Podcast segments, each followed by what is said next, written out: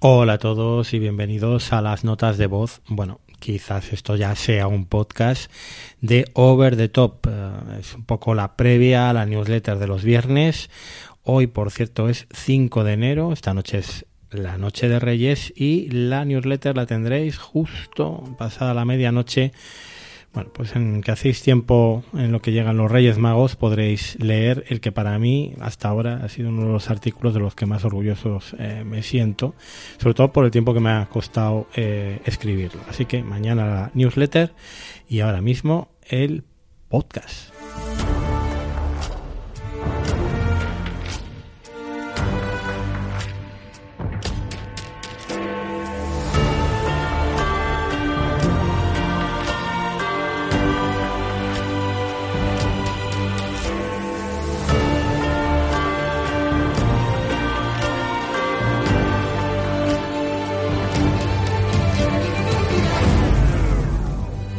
Como siempre se me olvida presentarme, yo soy José Luis Hurtado y daros las gracias, mm, felicitaros también el año, por cierto, que en voz no os lo había felicitado todavía. Y eh, como digo, daros las gracias por, por estar ahí, por suscribiros a, esta newsletter. Bueno, durante esta semana estoy reflexionando un poquito sobre pues un pequeño drama familiar como ha sido o una pequeña batalla perdida eh, en, en, lo que era estas navidades no en mi familia yo pensaba, quería, mm, estaba convencido de que había que cancelar la suscripción a Netflix y bueno, pues pues al final perdí esa batalla, ¿no? Al final lo que sea, lo que hemos cancelado en esta especie de consorcio de cuentas compartidas que tengo con, con mi hermana, mis sobrinos, mi madre, pues, pues ha sido filming. Entonces, eh, bueno, pues eh, yo, yo he estado pensando un poco eh, y por qué seguimos con Netflix, eh, todo el tema de, de la conversación, del FOMO, todo esto lo podréis leer mañana. Y, y os preguntaba el lunes en, en, algo que no siempre haré, pero vamos a aprovechar las posibilidades que tiene Substack de, de poder interaccionar todos. Os preguntaba por, bueno, en febrero, dentro de unas semanas, se cumplirán 10 años de el estreno de la primera serie 100% original de Netflix.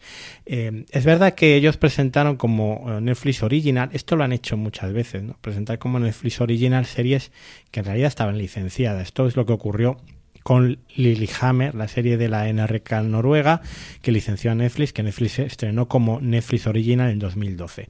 Pero si nos atenemos directamente a un original 100%, aunque ya sabéis que que Netflix no produce la serie, Netflix lo que hace es comprarla y estrenarla en exclusiva en su plataforma, pues sería eh, House of Cards, ¿no? House of Cards estrenada en 2000 en 2013 sería un poco la, primera serie, en febrero de 2013. Por lo tanto, se cumplen 10 años y esto pues, nos sirve un poco para reflexionar cuál han sido, y yo os preguntaba, eh, esa serie original de Netflix icónica o la más icónica para ti en, en estos últimos 10 años. Y la verdad es que habéis un montón de gente que habéis respondido, por ejemplo, Ángel Rodríguez decía Stranger Things ha sido la más popular y la más em, icónica, aunque a mí se, se, me desinfló pronto, ¿no? Y luego hablaba de House of Cards, aunque también bueno pues se fue volviendo más o menos eh, más bien más que menos inverosímil.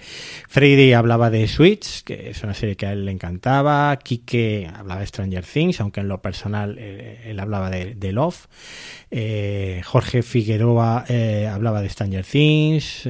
Manuel de Stranger Things Narcos y The Crown eh, Gornal eh, hablaba, bueno, que había muchas que no había visto, pero sobre todo se quedaba quizás con The Crown, eh, Pedro Sánchez con House of Cards, Eduardo con House of Cards, Ángel eh, reivindicaba Daredevil, que decía que, parece que ya nadie se acordaba de ella, yo sí me acuerdo, Ángel, de, de, Daredevil, para mí es una de mis series favoritas de Netflix de todos los tiempos. Enrique Llorens, bueno, hablaba de Stranger Things. Javier hablaba de Marco Polo, por cierto, que ha sido el único que se ha acordado de esta serie serie mm, bastante peculiar, luego comentaré algo sobre ella. Emilio Cano eh, hablaba de Black Mirror, eh, luego Quique, por ejemplo, le corregía, pues, pues Black Mirror es eh, una serie de Channel 4, de estas que luego Netflix estrenaba como Netflix original, pero en realidad la producción, las primeras temporadas, las dos primeras, había sido de, de Channel 4, y Raúl Jerico pues hablaba de House of Cards o de Chef's Table, ¿no? Estas series también de cocina que han han sido muy, muy icónicas. Es que mm, si fuera un top de series favoritas, probablemente pues aquí estarían eh, Mike Hunters, La Maldición de Hill House, eh, probablemente las primeras temporadas de The Crown, ¿no? que son series que, que, a mí me han gustado mucho más que de las que voy a hablar hoy. Eh, pero que, mira, Mindhunters precisamente, pues es una serie que no tuvo la suficiente repercusión, no la había la suficiente gente y que era muy cara de producir, que es un poco lo que ha pasado con 1899 esta semana, ¿no? Está la gente en pie de guerra en las redes sociales los que la han visto o los que la hayáis visto, pues porque la han cancelado, ¿no? Eh, con un cliffhanger incluido, se suponía que iban a ser tres temporadas y, y, ¿qué ha pasado? Bueno, pues que la serie era muy cara y que no ha tenido la repercusión, no ha sido ese pelotazo del año. ¿La ha visto mucha gente? ¿La ha comentado mucha gente? Sí, pero para Netflix no ha sido lo suficiente en proporción a la pasta que ha costado, ¿no? Bueno, pues vamos a ver esas series que sí que fueron ese pelotazo. Eh, vamos a, comentar esas series que eh, fueron, digamos, la, la cabeza, la avanzadilla mm, para ganar nuevas suscripciones las series que estuvieron en la conversación cada año. Esto es muy discutible. ¿eh? Algunos seguro que tenéis otra variante a la que yo he elegido o he creído que era la más popular. Si es así, por favor, comentármelo. Y, seguro que alguna se me ha olvidado o alguna en alguna quizás es un poco discutible la elección. Pero bueno, en todo caso, arrancamos.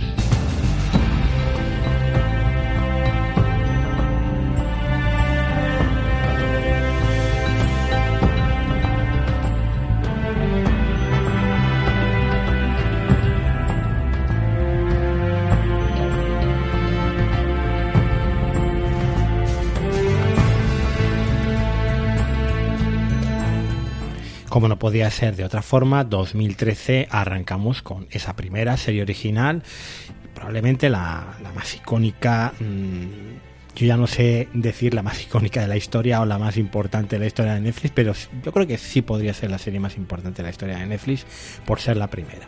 Y es A House of Cards, una serie que en realidad pues será un, un remake, una nueva versión de una serie británica anterior y que Netflix estrenó en febrero de 2013. Es verdad que aquí en España mm, Netflix no había llegado, llegaría en el otoño de 2015, entonces la compró Movistar junto con otra serie que estrenaría Netflix en el verano de 2013 y que fue igualmente exitosa, que arrasó también como House of Cards en las temporadas de premios, como fue Orange is the New Black, la serie de las presidiarias, ¿no? Esa la media que arrasó en los Emmy y en los Globos de Oro durante sus primeras temporadas. Pero bueno, House of Cards, que duró seis temporadas, que era la serie que veía todo el mundo en Estados Unidos, la serie que el presidente Obama confesó que veía eh, que no se perdía ni un solo episodio y que aquí en España, bueno, pues tuvo también bastante éxito. Una serie un poco disparatada que cuenta las andanzas del que en principio es un vicepresidente interpretado eh, por Kevin Spacey, el famoso presidente Underwood, eh, o vicepresidente Underwood, estoy adelantando un poco, y luego su eh, esposa interpretada por Robin Wright, ¿no? Una serie que en las primeras temporadas a mí me pareció magnífica y que luego pues tomó los derroteros de guion que, bueno, lo decíais uno de vosotros en vuestros comentarios, cada vez eran más esperpénticos. Aún así, yo creo que en la memoria sigue siendo una de las series más importantes de Netflix. 2014.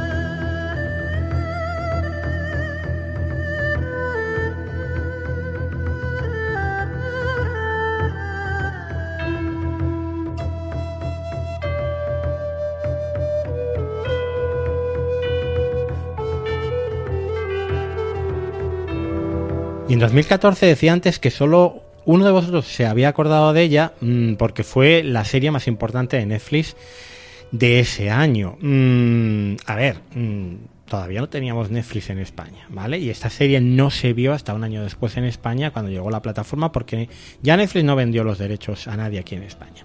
Se trata de Marco Polo, que fue en ese momento la segunda serie más cara de la historia, solo por detrás de Juego de Tronos, que ya eh, llevaba yo creo que un par, dos o tres temporadas. Marco Polo era un proyecto que había sido mm, seleccionado por Starz, eh, la, que ahora llamamos Lionsgate Plus, eh, que había tenido un intento de rodarse en China fallido, que había vuelto de nuevo la serie a manos de los Weinstein, que eran los que la habían parido, digamos, entre comillas, y que luego pues se la había quedado Netflix. Netflix la estrenó en unos días antes de las Navidades de 2014 una serie que costó un montón de pasta, una serie con una factura impecable, era la primera gran superproducción de Netflix, el golpe en la mesa y desde luego la repercusión que tuvo fue todo lo contrario. Es decir, ahora diréis, pero si estás hablando de las series que tuvieron más repercusión, eh, ¿por qué metes esta? Bueno, realmente en 2014 la gente de los que hablaba era de House of Cards y de Orange is the New Black, ¿no? Pero esta serie es muy importante porque fue eh, la primera gran cancelación de Netflix.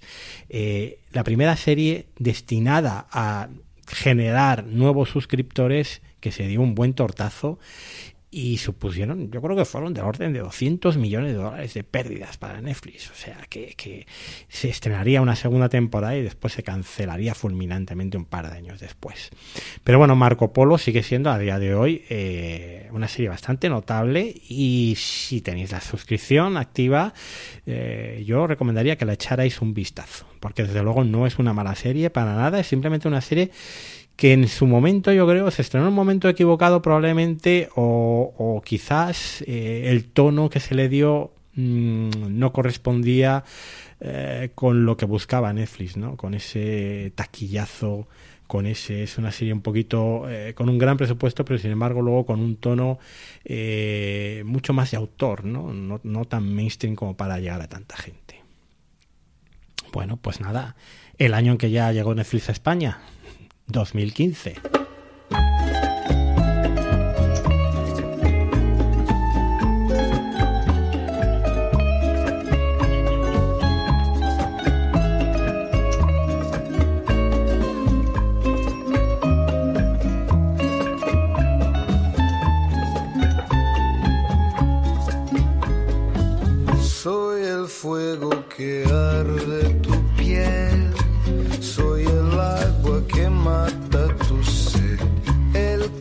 2015 es verdad que podía haber elegido Daredevil o Jessica Jones, los productos Marvel, las dos primeras series que yo creo que hicieron eh, bastante ruido, mm, pero nada comparado con la conversación y lo que generó Narcos, ¿no? La serie que narraba un poco la vida de Pablo Escobar en dos partes y luego posteriormente, bueno, unas temporadas posteriores hablando del cartel de Cali y luego un spin-off hablando de los carteles de México, etcétera.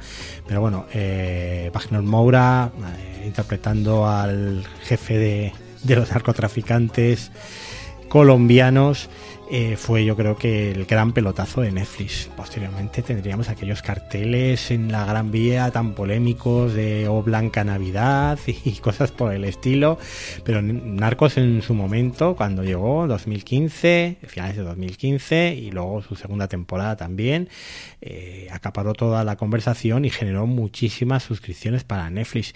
Y a día de hoy yo creo que sigue siendo uno de los productos más sólidos y más recordados de Netflix. Lo que pasa es que, bueno, lo que pasa siempre, ¿no? Posteriores temporadas, spin-offs fallidos, pues se han encargado un poco de borrar ese recuerdo tan, eh, tan vívido y tan estupendo que teníamos todos de la serie original. Bueno, pues con Netflix ya consolidada en prácticamente la mayor parte de los países civilizados del mundo, llegamos a 2016.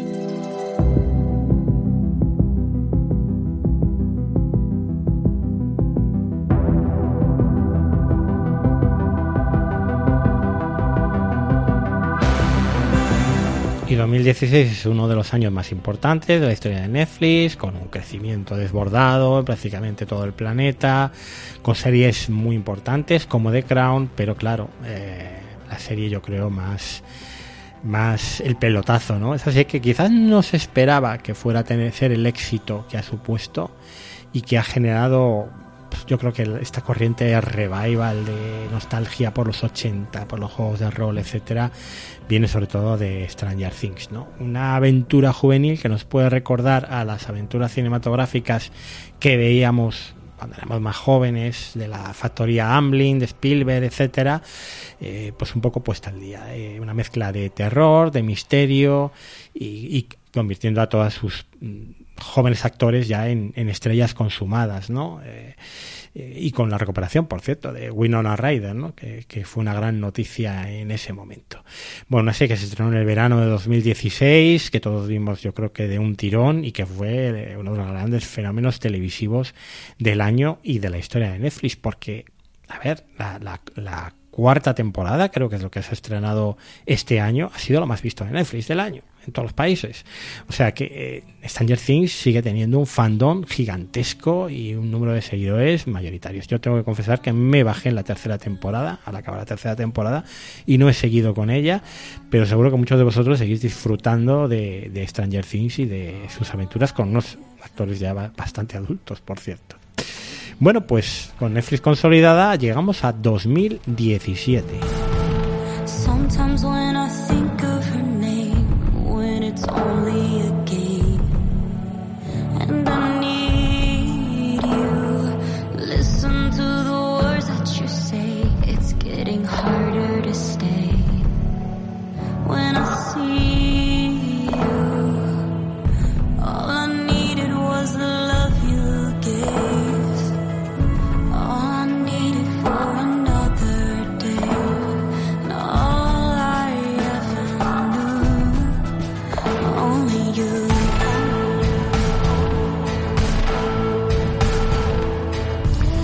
curioso porque muchas veces las series que han sido mm, ese, ese gran éxito del año, esa serie que se ha convertido prácticamente en eh, el producto audiovisual del que todo el mundo habla, que todo el mundo quiere ver, que ocupa espacio en toda la prensa generalista, en las revistas, en los programas de radio, en los podcasts. Es un producto mm, de un presupuesto más pequeño, incluso que se lanza con una campaña publicitaria no demasiado agresiva, porque igual eh, Netflix en ese momento pues ponía el, acento en, otro producto. Y quizás ese sea el caso de por 13 razones, ¿no? Este drama adolescente que generó muchísimos artículos, muchísimos debates, sobre todo en el mundo educativo al que yo pertenezco. Esta es la primera gran serie que en, en mi entorno laboral se recomendaba y hacía que muchos de mis compañeros se suscribieran a Netflix para verla. ¿no? La historia de una adolescente que se suicida, víctima de bullying, víctima de una violación y el testimonio que deja en formato de cassettes de audio a cada una de las personas, no al responsable única y exclusivamente, y esa fue eh, yo creo que la gran novedad de esta serie, que no ponía el acento tanto en el culpable, en el ejecutor, sino en la mayoría silenciosa que permitió ese acoso, que permitió ese maltrato. ¿no?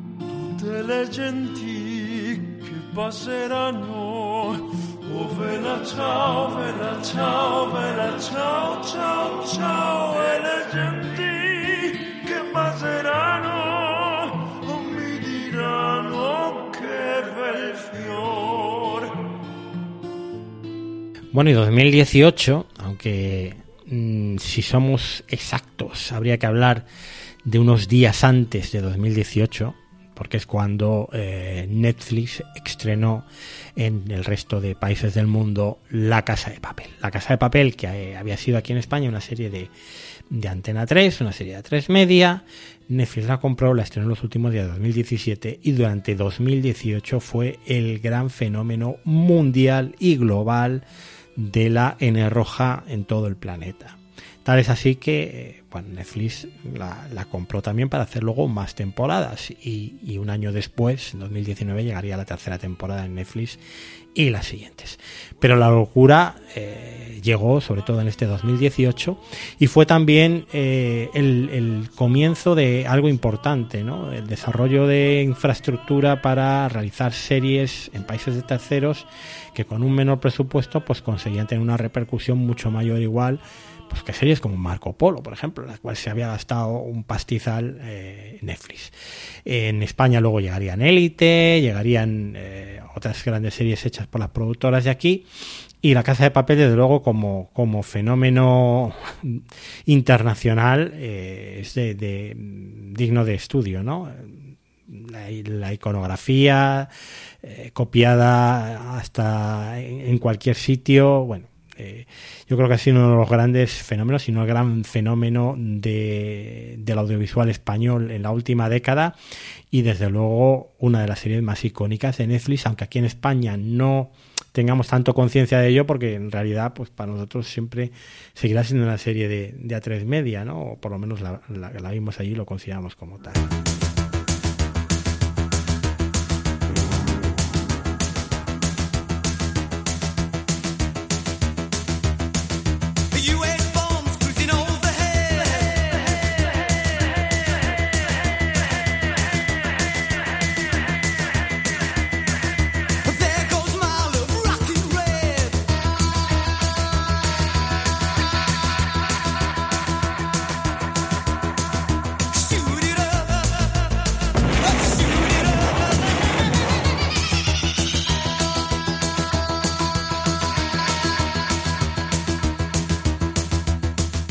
2019, Sex Education, la Academia Moordale o la Escuela del Instituto de Secundaria Moordale. Eh, bueno, pues una comedia eh, con tintes un poco de drama, pero sobre todo comedia de instituto, ¿no? Esta serie inglesa realizada por Netflix con Isa Butterfield, con Gillian Anderson. Bueno, mm, una serie bastante rompedora, sobre todo en el aspecto de los diálogos, en el tratamiento del sexo en, el instituto de secundaria, que rompía bastantes tabúes y que fue todo un exitazo, ¿no? Y otra serie que acaparó el centro de atención, ¿no? Y los focos, con muchísimos artículos, con muchísimos comentarios, en los entornos eh, donde yo me muevo, en el entorno educativo también, eh, pues generó bastante expectación y, de nuevo los alumnos viéndolas a, escondida de sus padres. El boca a oreja funcionó perfectamente. La serie pequeña, mm, que yo creo que es eh, un perfil que se repite bastante en este listado, series em, que en principio no llaman mucho la atención mm, cuando se agendan en calendario de estrenos que se estrenan con bueno una audiencia discreta y que de repente se hace la bola de nieve a través de las redes sociales y se convierte en el gran éxito del año. Esto pasó con el con, series como Sex Education, con ese tono desenfadado, eh, un poco eh, también reivindicativo de la diversidad sexual y, desde luego para mí muy muy divertida, sobre todo esas primeras temporadas, ¿no? Luego pues la serie ha seguido teniendo temporadas y yo me he bajado en no sé si al final de la segunda, de la tercera, ya no me acuerdo, pero, pero bueno, mm, uno de los grandes éxitos ¿no? de los últimos años. Yo creo que todos la habréis visto o habréis oído hablar de ella, por lo menos.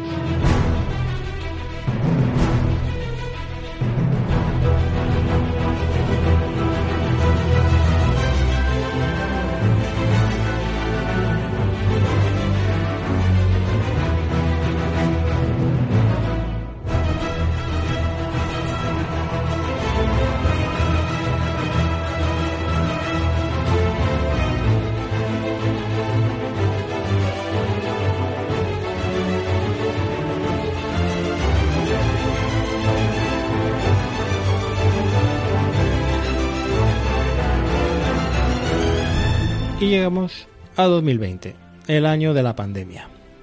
El año en el que estuvimos encerrados y una vez que ya, eh, bueno, parece que empezábamos a dejar eso atrás, aun con toques de queda, pues en octubre de 2020 se estrenó la adaptación de una novela mm, de Walter Davis. Una novela que adaptaron Scott Frank y Alan Scott para Netflix una miniserie que se estrenó con muy poquito ruido, con nada de publicidad, protagonizada por una eh, actriz como Anya Taylor Joy, que la habíamos visto en otras películas y en otras series de televisión, y que sin embargo, eh, bueno, tampoco era una superestrella.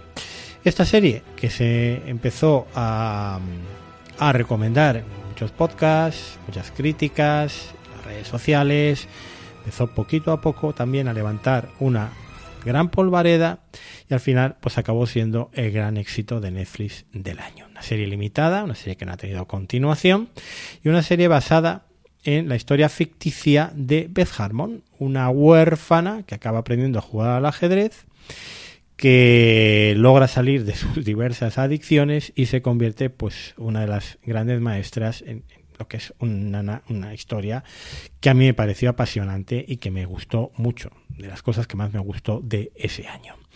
Luego, los artículos en prensa, pues no sé si os acordaréis, eh, récord de afiliaciones en las federaciones de ajedrez de medio mundo, una película profundamente feminista y sin embargo con un discurso que no era tan explícito como otras, sino bastante implícito, narrar la, cómo una mujer se abre paso en un mundo con techo de cristal para las mujeres como es el del ajedrez, de los grandes maestros y campeones de ajedrez, pues eh, ahí, ahí llevaba eh, todo, toda la carga un poco igualitaria y desde luego mm, pues uno de los productos más sólidos de Netflix de los últimos años. También arrasando con en el apartado de miniserie pues en Emmys, Globos de Oro, etcétera. Y, ahora sí ya lanzamiento al estrellato para Anya Taylor Joy eh, como, como gran actriz de series y de cine. Y claro 2021 qué serie vamos sino a destacar en 2021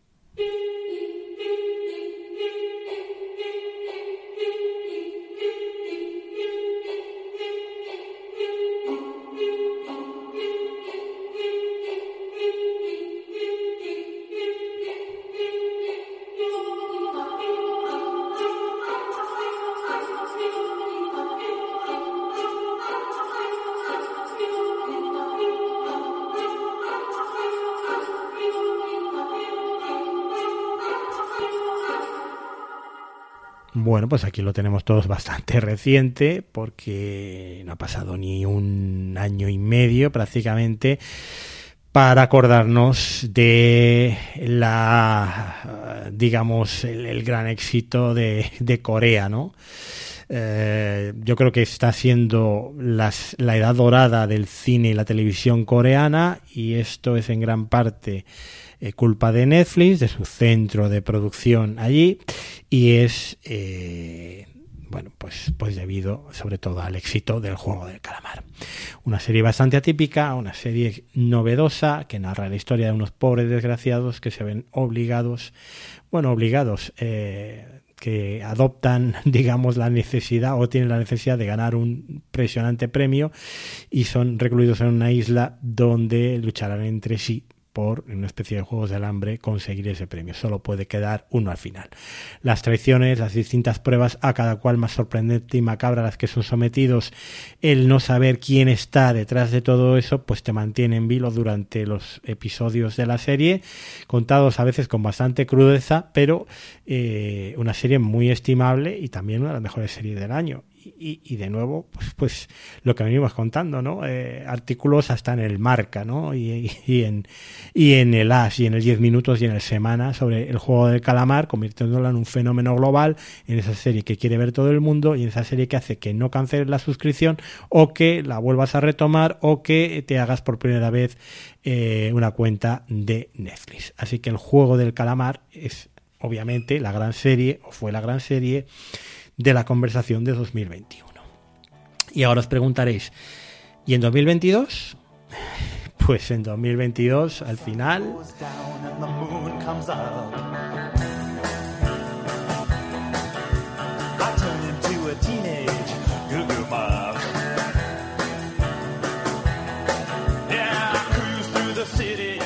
Pues sí, en 2022 al final, miércoles. Miércoles ha sido el pelotazo final, cuando yo creo que todos dábamos ya por perdido el año y que Netflix mm, había pasado un poco de puntillas. Pues ese segmento de preadolescentes, niños de 12 años, eh, niñas de 12 años, pues eh, han sido los grandes eh, valedores de este fenómeno global miércoles y bueno, la serie de Tim Burton, por lo menos dirigiendo sus primeros episodios, este spin-off de la familia Adams, que yo creo que no sé si alguien se acordaba ya de la familia Adams y de aquellas películas con Angelica Houston. Eh, pero bueno, mm, pues la, serie eh, desde luego está en boca de todos ahora mismo todavía, estas navidades. y seguro que si tenéis algún chaval en casa, eh, hijos, sobrinos de, edades entre los 10 12 años, eh, quizás un poco menos, quizás un poco más, pues eh, os han hablado de, de, miércoles. Bueno, no sé cuál será el próximo pelotazo de 2023. Probablemente, como ha ocurrido en los últimos años, algo completamente inesperado y implanificable, ¿no? Porque al final el público es soberano y además con una base de usuarios tan grande como la que tiene Netflix, pues muchas veces eh, productos más secundarios, productos que se estrenan con menos ruido o con menor presupuesto, pues luego son los que acaban devolviéndole en forma de rentabilidad, de mantenimiento de suscripciones, de fidelidad o de nuevas altas, eh, por los laureles, ¿no? A la plataforma de la N roja. Nosotros nos leeremos dentro de unas horas, en la medianoche estará publicada la newsletter y la semana que viene volveremos a estar por aquí eh, con podcast y con newsletter jueves y viernes. No os aseguro que los podcasts vayan a seguir una vez que me incorpore al trabajo, pero mientras pueda grabar algunas cosillas, pues las seguiré grabando. Nada más, daros las gracias por estar ahí, por seguir apoyándome, porque cada vez somos más leyendo la newsletter y por supuesto os agradezco muchísimo todo el feedback, todos los comentarios que queráis hacerme a través de la aplicación de Substack, en la página web, por Twitter, en arroba over es o en el canal de Telegram, telegram.me barra over. Un abrazo y que tengáis muy buenos reyes.